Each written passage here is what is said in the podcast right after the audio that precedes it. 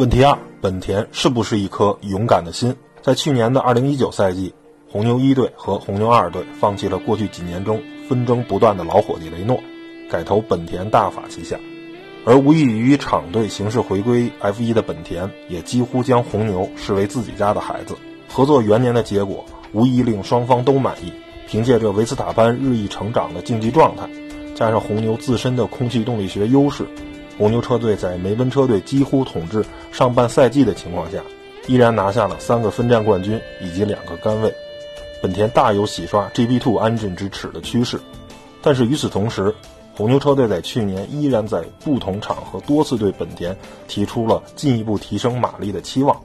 在新赛季的测试中，红牛车队虽然曾经由维斯塔潘在当天完成了一百六十八圈约七百八十公里的长跑，但也曾经在一天中遇到了与小红牛几乎同时在赛道上宕机的尴尬场面。在红牛稳定自身优势领域，维斯塔潘继续兑现自己天赋的前提下，